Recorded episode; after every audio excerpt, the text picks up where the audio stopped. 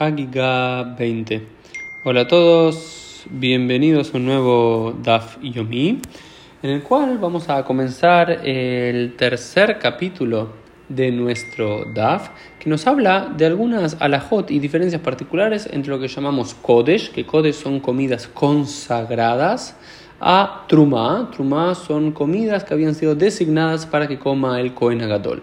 Y estas son dos categorías de comida diferentes a Julín. Julín es la comida profana, la comida común y corriente que no tiene un estatus ritual.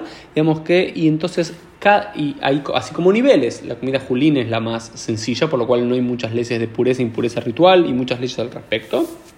Si uno come julín, si uno come trumá, hay algunas leyes de mayor eh, cuidado que uno debe tener, pero las que uno tiene que ser más cuidadoso y las más estrictas son en relación al Kodesh, en relación a la, comida designada para los, los, sacrificios rituales.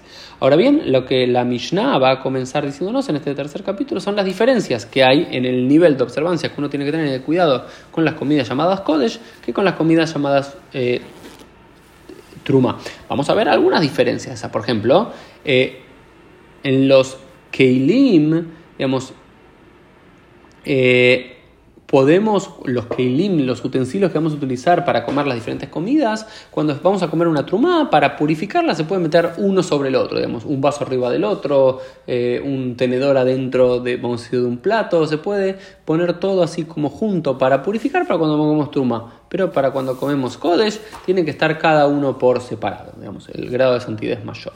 Otra de las cosas que se nos dicen es que, por ejemplo, eh, si hay una parte del utensilio, o sea, la parte de atrás, la parte de adentro, la parte del costado, que, quedó impura por una razón, y otra parte no quedó impura. En el caso de Trumá podemos comer aún con el resto de la parte del utensilio que esté en estado de teora, podemos seguir comiendo. Pero Kodesh, todo el utensilio tiene que estar puro y si una parte está impuro, todo se considera impuro.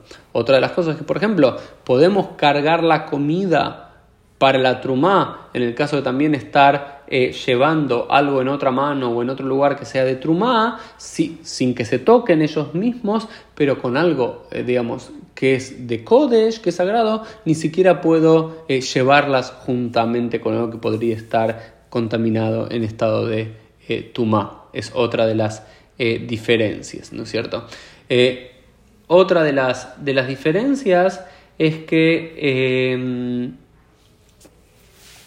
los utensilios para eh, comer Kodesh tienen que estar totalmente purificados, pero no necesariamente así para comer truma. Para trumar somos más laxos al, al, respecto, ¿no es cierto?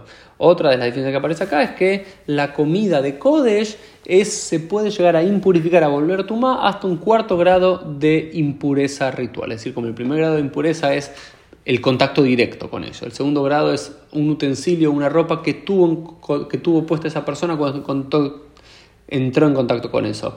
Otro, un tercer grado podría llegar a ser una persona que toca aquel, aquella ropa de aquella persona que tocó aquel animal muerto o aquella persona muerta. Entonces, en la comida eh, de Kodesh, uno es más estricto y hasta un cuarto grado de impureza impurifica, pero con la truma hasta solamente un tercer grado de impureza eh, puede llegar a impurificar. Otra de las diferencias es que en el caso de un onen, eh, en, las cosas, en, el caso de un onen, que es un deudo, y de alguien que mejusar Kipurim, que todavía no trajo el sacrificio expiatorio por alguna situación en la que él estaba, no puede entregar, no puede comer Kodesh, pero sí puede comer de la truma. Es decir, lo que trata de establecer eh, esta Mishnah, y con esto vamos a terminar el día de hoy, es eh, las diferencias cualitativas entre mayor estrictez a la hora de comer Kodesh y menor a la hora de comer Teruma.